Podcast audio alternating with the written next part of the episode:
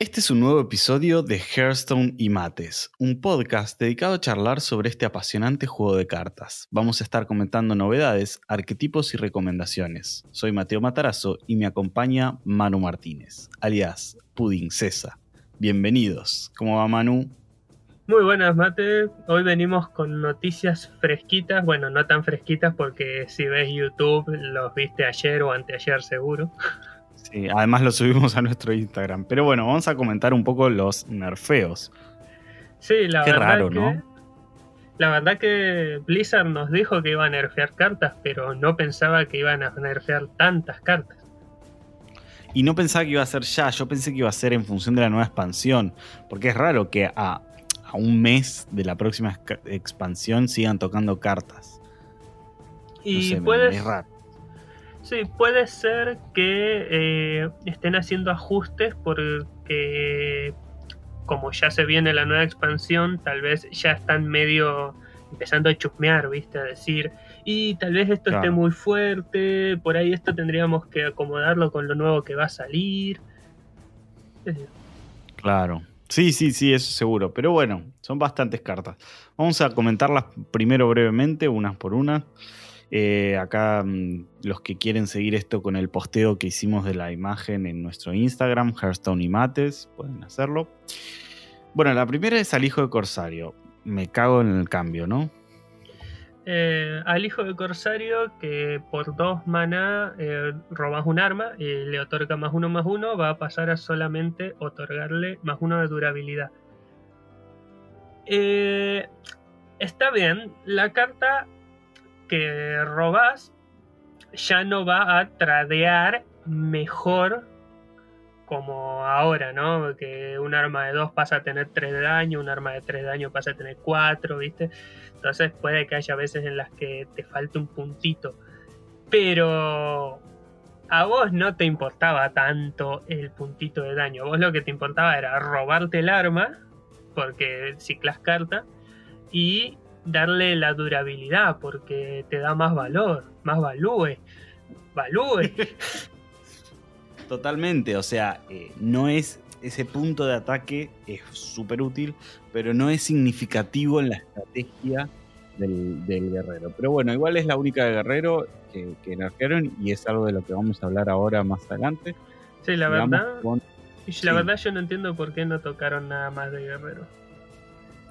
Está fuerte el guerrero, pero yo tengo unas ideas. Después las charlamos.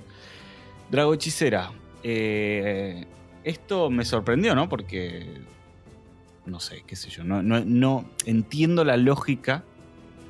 Pero no me parece que eh, esté tan roto el Highlander. Pero bueno, como decías vos hace un ratito, por ahí tiene que ver con lo que se están preparando para la próxima expansión. Sí, igual, aún así, eh, dentro de lo que es jugadores bien experimentados, ¿no? Que están bien encaminados en lo que, tipo, ya rangos altos, que saben cómo ahorrar las cartas, cómo jugar y esas cosas, ¿no?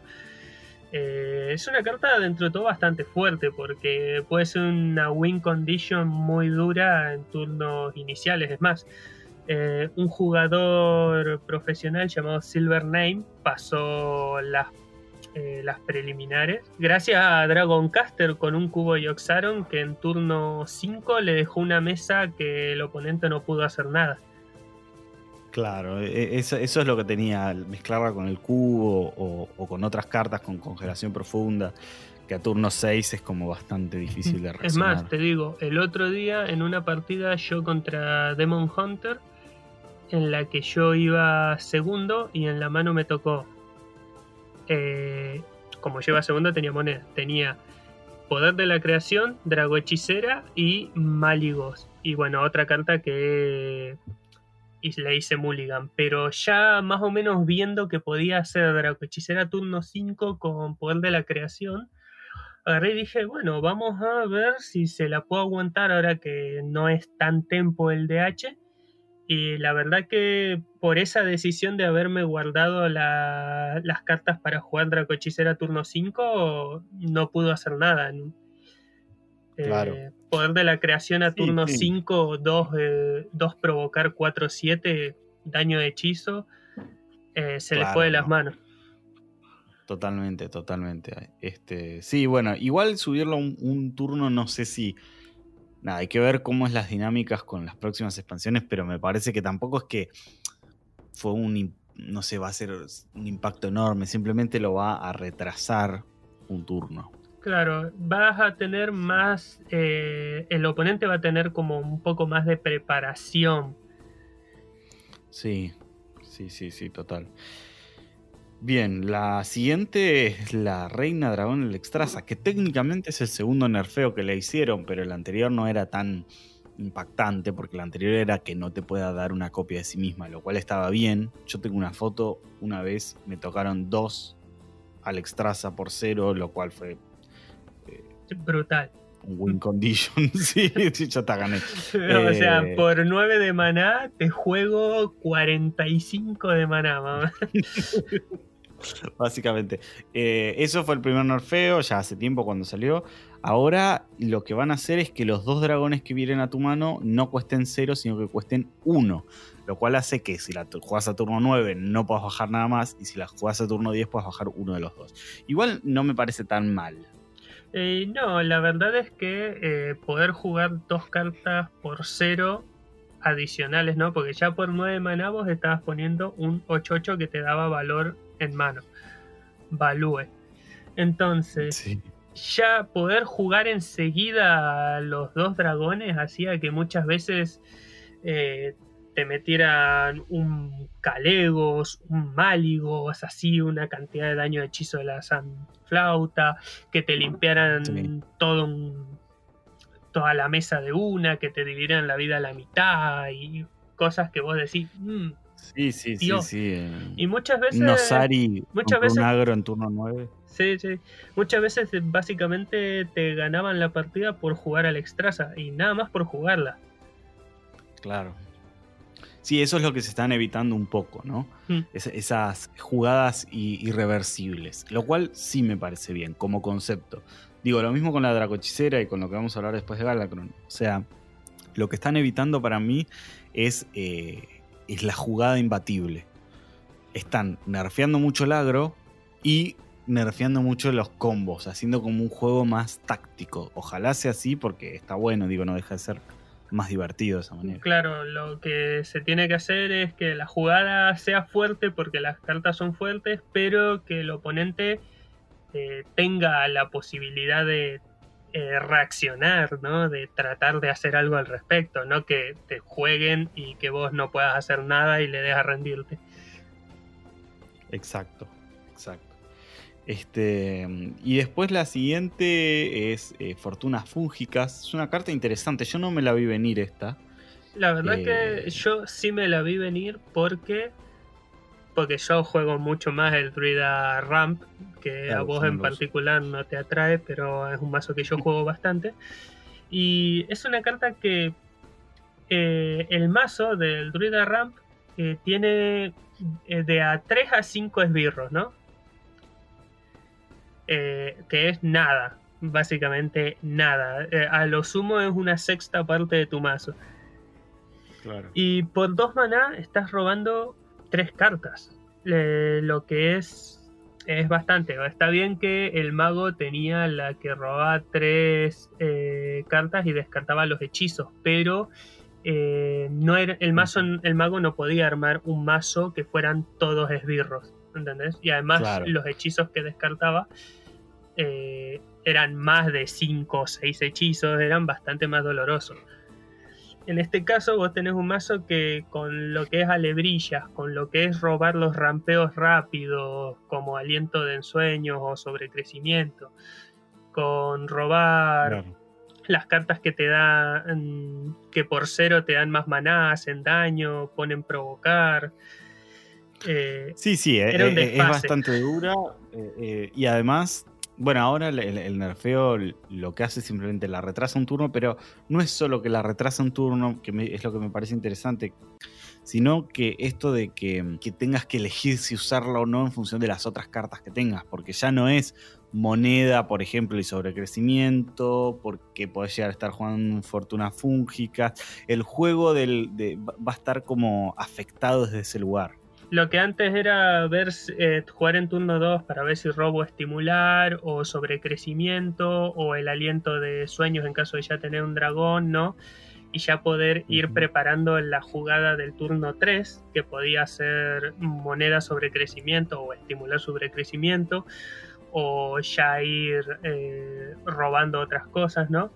Ahora es como que si yo juego en turno 3 en turno 2, eh, aliento en sueños. En el siguiente turno, eh, fortunas. Ahí ya, como no la puedes jugar en el turno 2, vas a jugar si es el aliento de sueños. En turno 3, si rampeaste, vas a tener 4, entonces vas a ir por sobrecrecimiento. Si la tenés en turno 3 y tenés sobrecrecimiento, posiblemente con, con estimular, seguramente prefieras sobre crecimiento. No es que antes no las prefirieras, pero antes podías jugarla en el turno 2 porque el sobrecrecimiento lo ibas a jugar en turno 3. Ahora estás con esta incertidumbre de la juego. Además, 3 maná, en un caso medio, te roba dos cartas y te descarta un esbirro, es el equivalente a eh, intelecto arcano.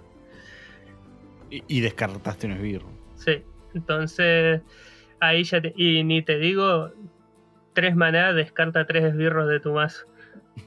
Lo que probablemente me pase si la juego. Este, la, la siguiente carta es una que la vimos venir porque lo, avisaron, porque en una entrevista a un programador eh, lo dijeron hace poco, pero yo no pensé que fuera ahora, que es eh, Galacron de Pícaro. Fuertísimo este nerfeo. Galacron. Yo creo que a Pícaro lo va a afectar tanto como para decirte que el sin Galacron va a ser por ahí hasta jugable. Tipo. El sigilos, propiamente dicho, por ahí sin Galacron va hasta poder ser jugable. No sé. Yo no te puedo decir nada porque la verdad que eh, mucho, mucho juego se pierde con esto. Eh, mucho juego. Es muy difícil para el pícaro, que es un mazo que se aprovechaba tanto del coste cero porque estaba muy justo de maná muchas veces o también estaba muy justo de cartas en la mano, ¿no? Que vos decías, bueno, tengo siete cartas, juego a Galacron, robo cuatro y como valen cero, no importa, bajo algo. Ahora es como... Uh, uh, se te traba más. Eh, tenés que ser muy... Ahora es más parecido al, al Galacron de Guerrero que te da cartas a la mano que las bufea, es como, bueno, eh, el próximo turno te va a fajar. es, casi, es una advertencia la carta, ya no es una amenaza. Claro, pero también fíjate esto de que si yo robo a la gente que se queja de que antes jugaba Galacron y se robaba paso de las sombras, puñalada.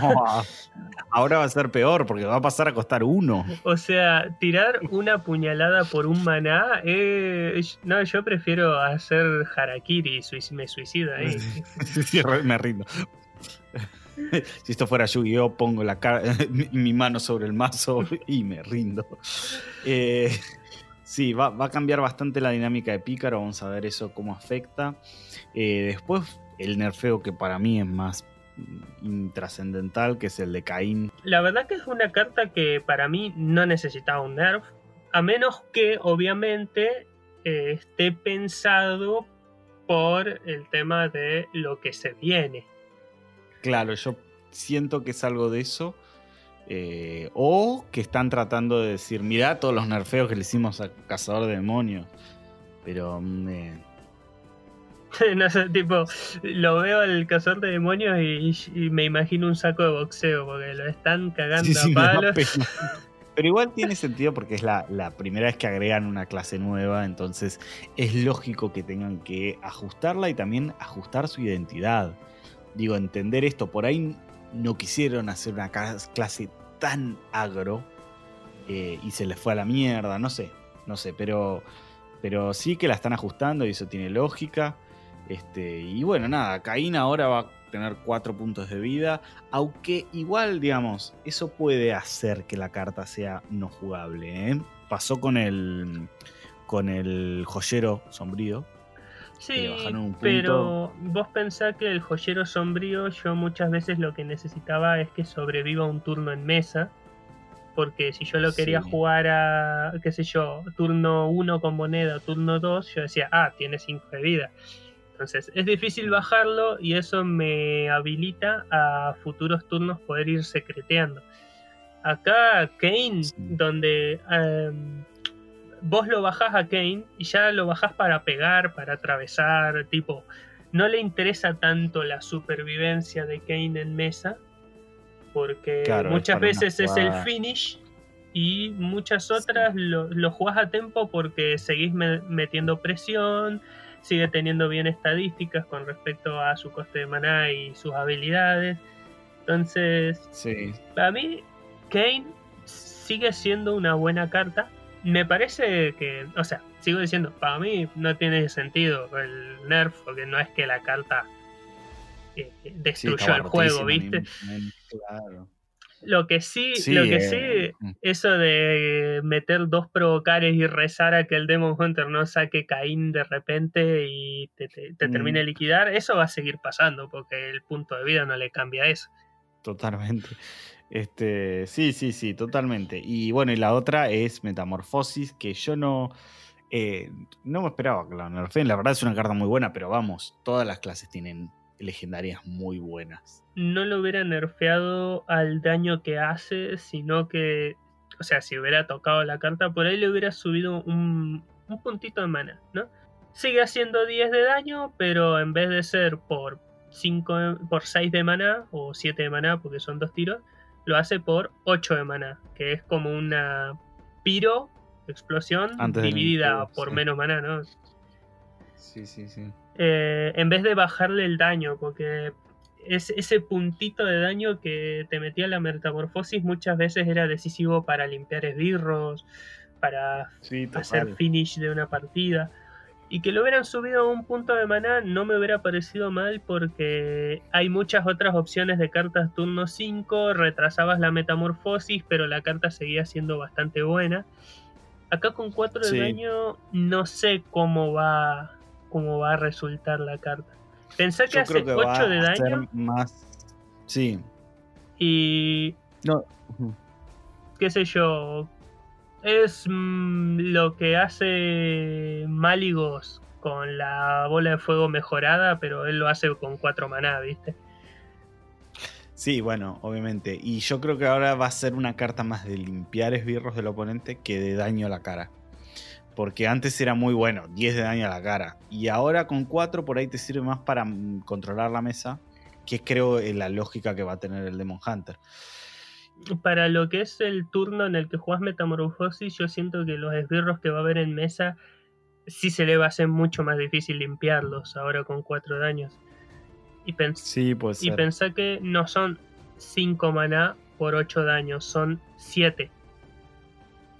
Sí, sí, sí, sí. O sea, total. por 7 maná hacer 8 daños, me parece que ya empieza como a decaer bastante.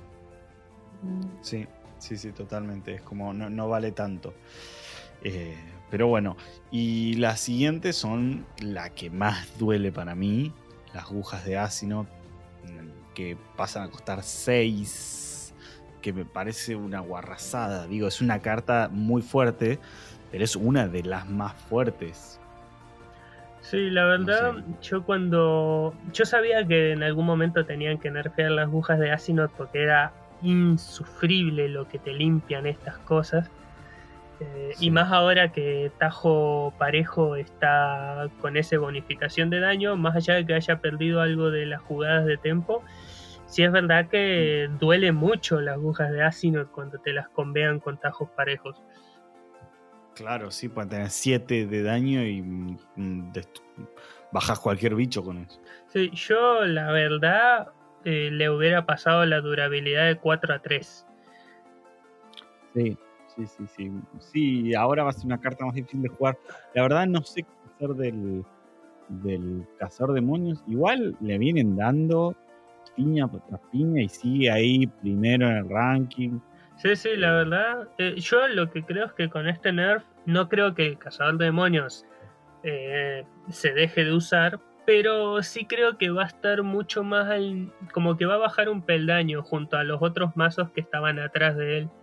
Supongo que él Sí. va a estar eh, va a estar más. Lo que me molesta sí es que el guerrero, que está hasta allá arriba, eh, Mm. básicamente con el nerf te dice: Ah, bueno, gracias. Y sigue ahí arriba. Como la- el nerf anterior, lo mismo, sí, sí. Sí, eh, Totalmente. habían otras cartas por el guerrero que por ahí hubieran sido mejores para tocar, ¿no? Qué sé yo, puede ser.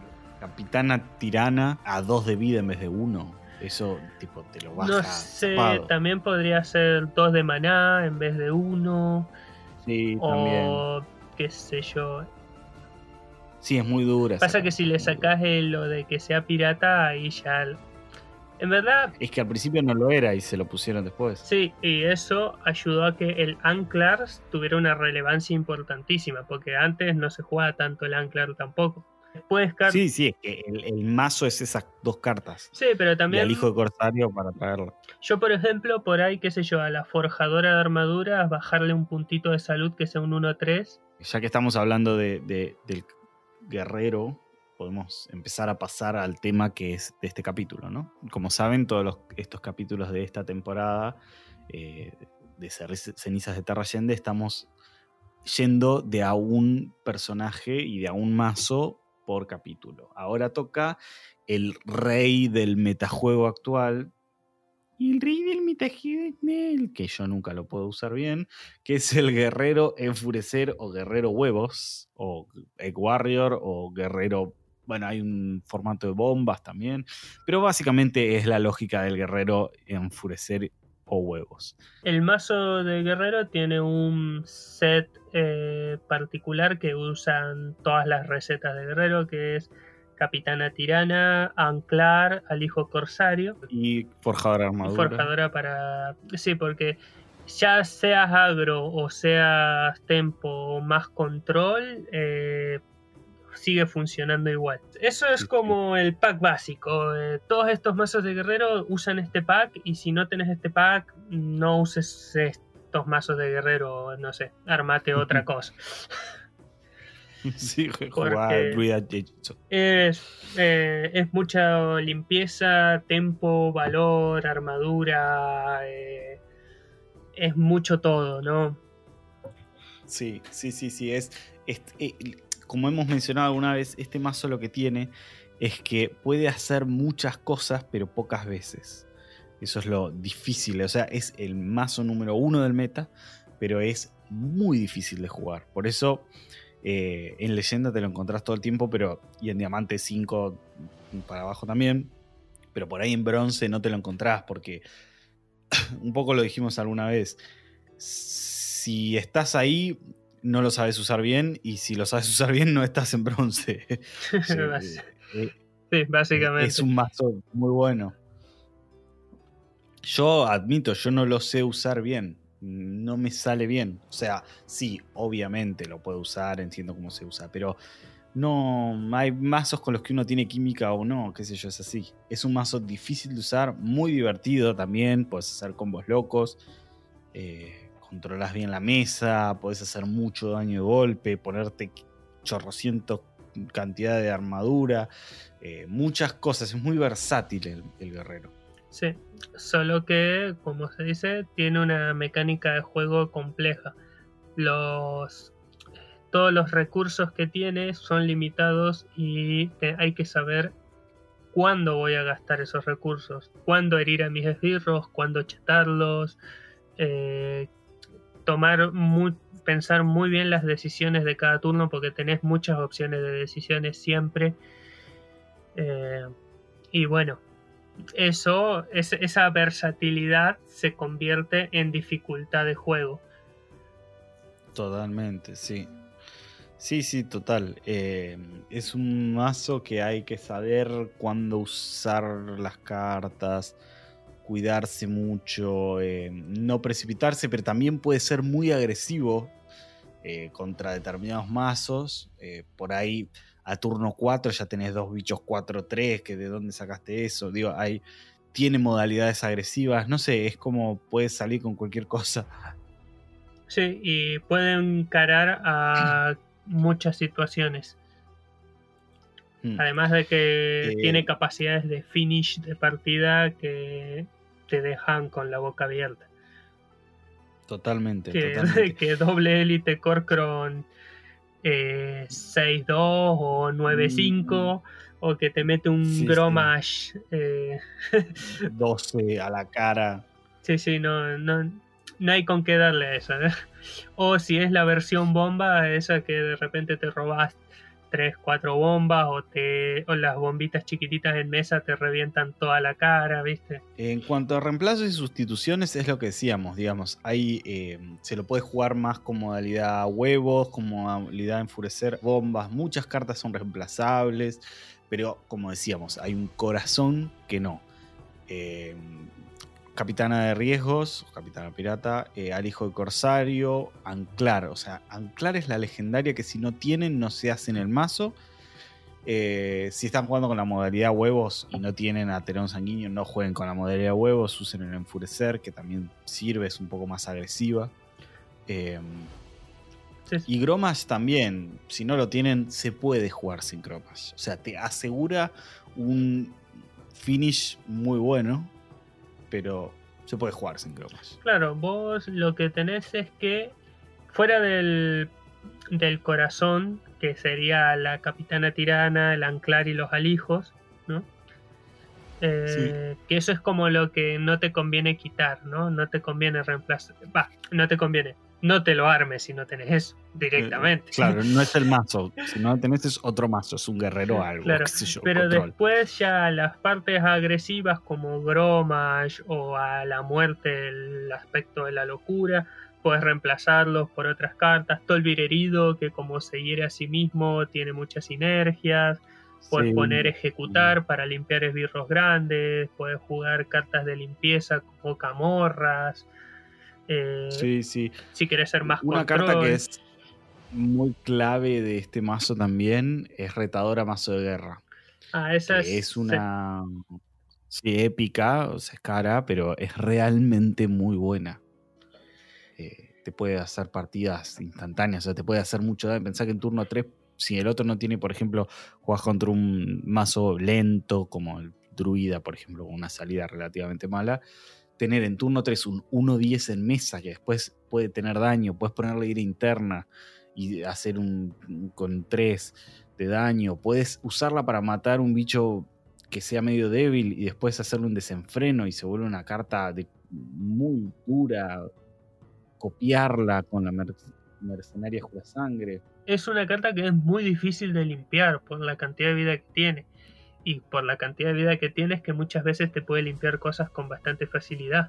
Está muy bien armado el mazo, está muy bien eh, estructurado y por eso decimos que es, comple- que es complejo. En cuanto al Mulligan, eh, siempre lo de coste bajo. Asaltante aéreo es una gran carta de Mulligan. Al hijo Corsario es lo que hay que buscar. En todo caso, anclar sirve mucho. Retadora mazo guerra. Si es la modalidad huevos, el huevo de la serpiente. Si es la modalidad de enfurecer, el Tolvir herido. Son cartas para tener al principio de turno. Claro. También mirar un poquito eh, qué es lo que tiene el enemigo, ¿no? Tipo, no es lo mismo que juegues contra un DH que te vienen bien eh, tratar de sacar combos de armadura, ¿no? Claro. qué sé yo, eh, la forjadora de armaduras puede ser una buena opción, si tengo al hijo para poder ya armarme los turnos de capitana tirana y eso. Y por ahí si estás Claro. con un mazo un poco más lento, también puedes ir quedándote cartas como para presionar bastante, como es la 1-3 con ira interna, para ir ya tipo juego, puff, eh, le- la HT un poco, la puedo copiar, ta, ta, viste, meter presión rápido. Entonces, aprovechar esa versatilidad para fijarte qué es lo que vos querés eh, hacer contra el mazo que estás jugando. Es un mazo divertido. Hay muchos videos en YouTube de cómo jugarlo. Si tienen dudas, si, si, si sienten que no sirve, es porque no saben usarlo. eh, hay que aprender a usarlo. Como digo, y si- o jugar otra cosa. Yo no me sirve ese mazo, qué sé yo. Pero es muy bueno. En cuanto a los hard counter, y quisiera acá focalizar en algo importante. Que es un mazo que es muy versátil, muy bueno, muy duro contra el agro pero tiene sus hard counters, o sea, no es un mazo indestructible. realmente eh, el primer hard counter que tiene es el RNG. si te soca una mala mano, eh, te, pueden limpiar rápido. No, hay mazos un poco más sólidos en ese sentido. Pero bueno, este eh, es un mazo sólido en general, digo. el primero que le gana siempre es el sacerdote. Cualquier modalidad de sacerdote suele ser muy dura contra el guerrero este. Claro, porque el sacerdote genera mucho valor, se cura mucho, limpia mucho, entonces el, guerrero se empieza a quedar sin nafta. Y además el guerrero este roba bastantes cartas eh, por ir a batalla, entonces em, eventualmente te, te, vas quedando sin recursos y el sacerdote está ahí haciendo la plancha, sacándote lo que tengas hasta que te clava Galacron y empieza a tener esbirros, esbirros, esbirros. Sí, mm, lo mismo de sacerdote de siempre, es un coñazo.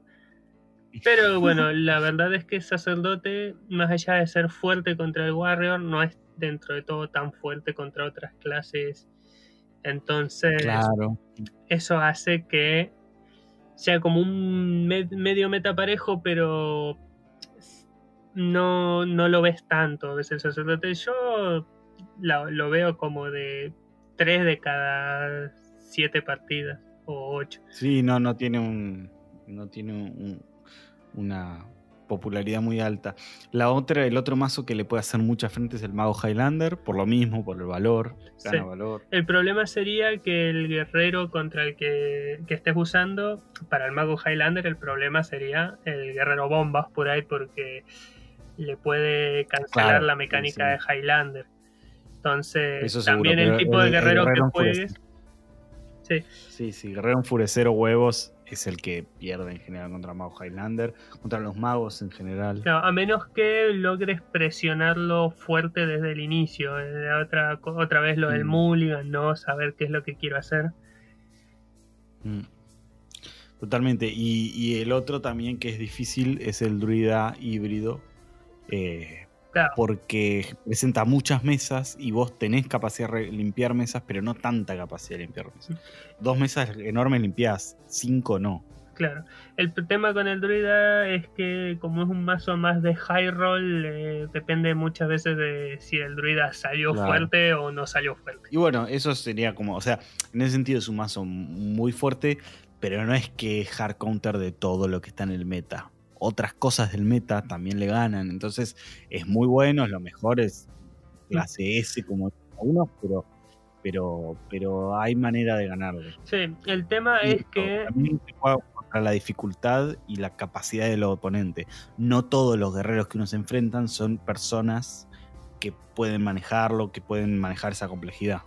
Sí, además de eso, o sea, el mazo está premiado como el rey por eh, la porque es muy bueno si se usa bien. Obviamente, si se usa mal, no tiene los resultados. El tema es que bien usado tiene eh, mucho porcentaje de victoria contra la mayoría de los mazos. Claro. Y eso es lo que premia.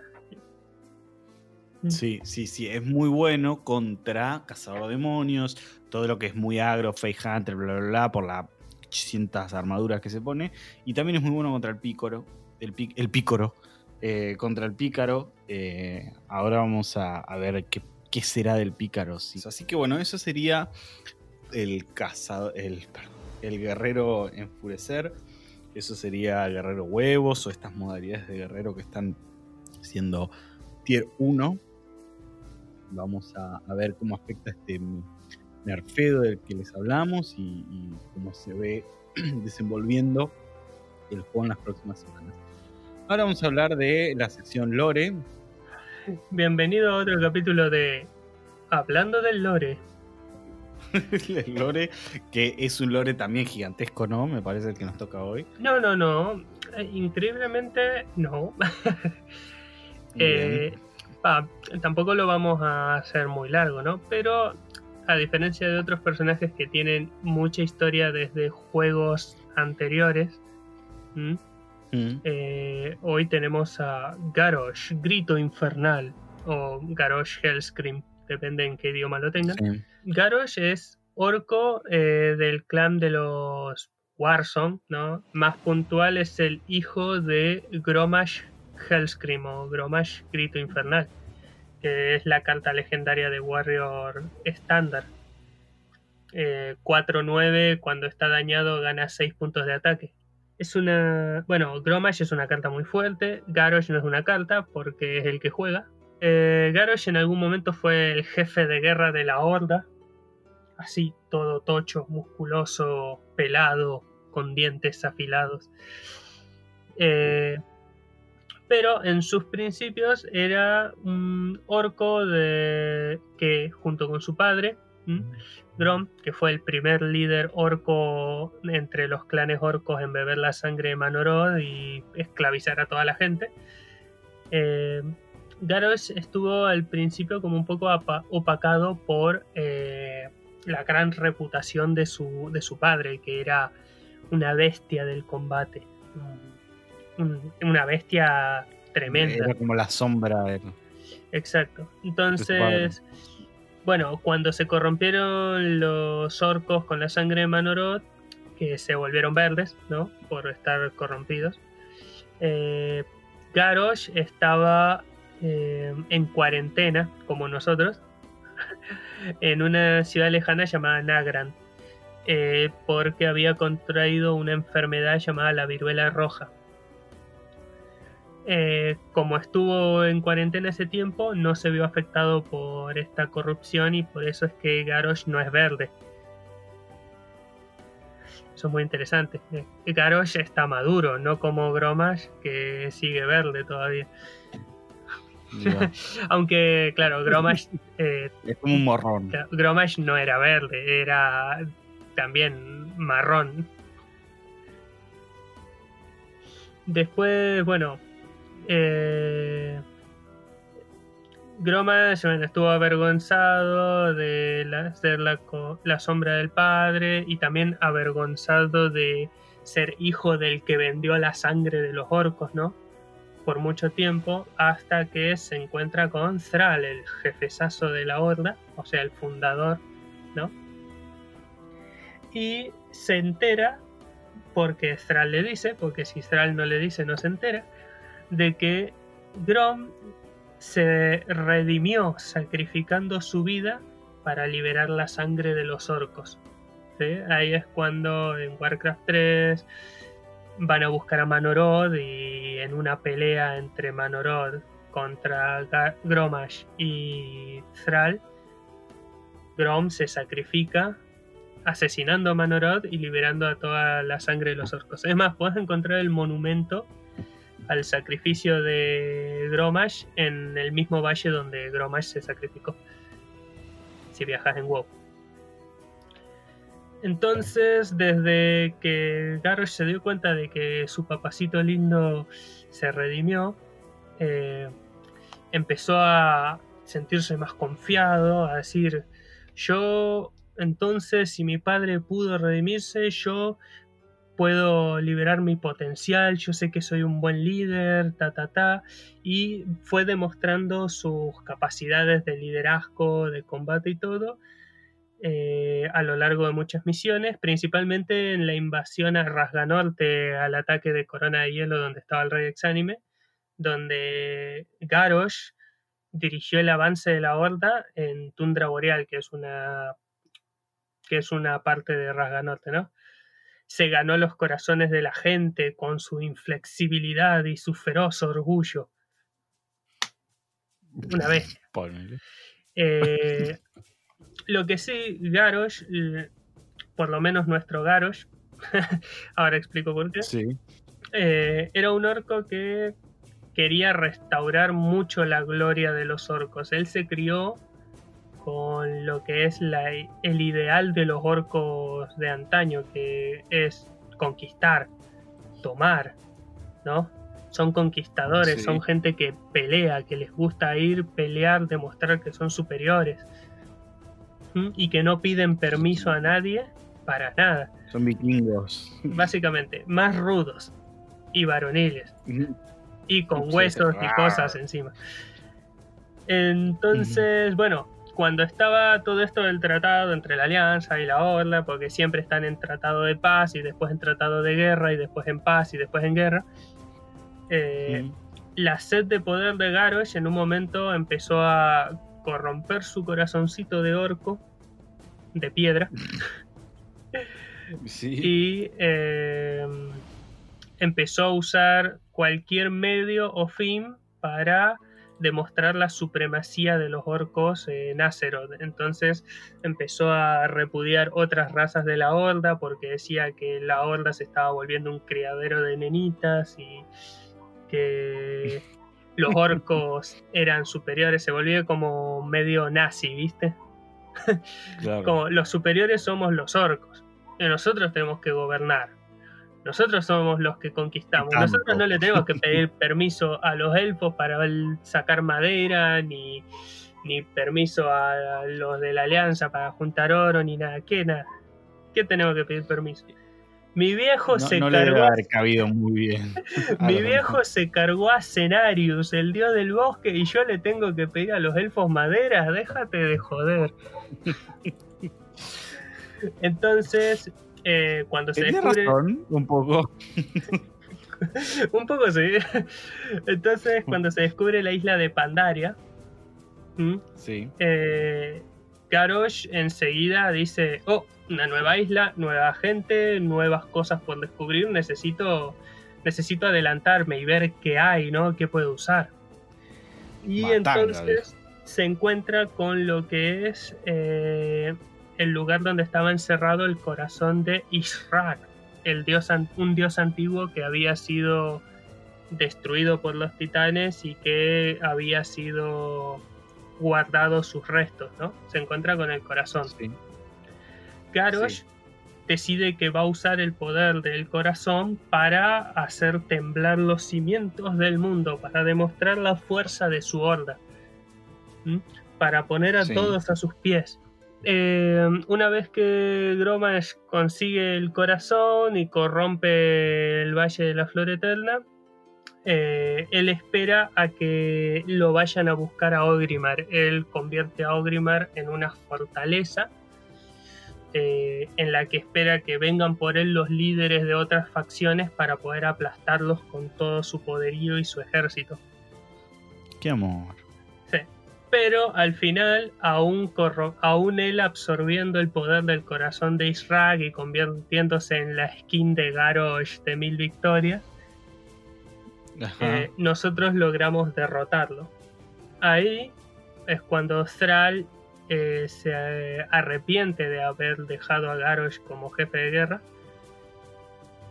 y eh, nombra a Bolshin jefe de guerra fuera de esto también hay una parte en la que antes de que Garrosh fuera jefe de guerra y pase todo este quilombo, en un momento eh, Garrosh tiene discusiones con Kair, el jefe de los Tauren, que es una carta legendaria, Kair en Pezuña de Sangre, y se enfrentan en un Magorá, que es el tradicional combate eh, tradición de orcos, ¿no? Tipo uno a uno, mano a mano, puedes usar armas, pero no puedes usar magia, ni poderes, ni nada, ¿no? Es fuerza bruta.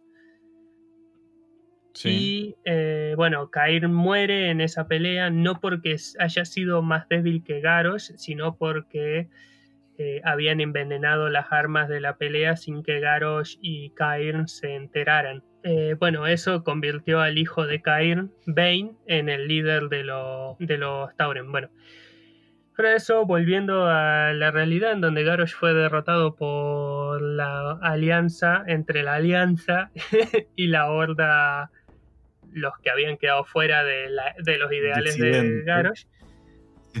Garrosh es apresado en Pandaria para que pague por sus crímenes. Ahí ya las cosas entre la Horda y la Alianza estaban muy tensas.